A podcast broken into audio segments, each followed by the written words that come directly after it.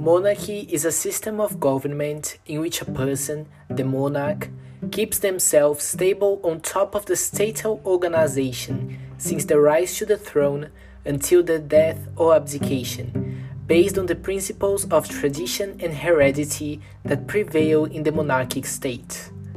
The absolute monarchy is the one in which the powers are centered in the monarch, who can legislate, execute, and judge transgressions irrespective of the action of other state agencies.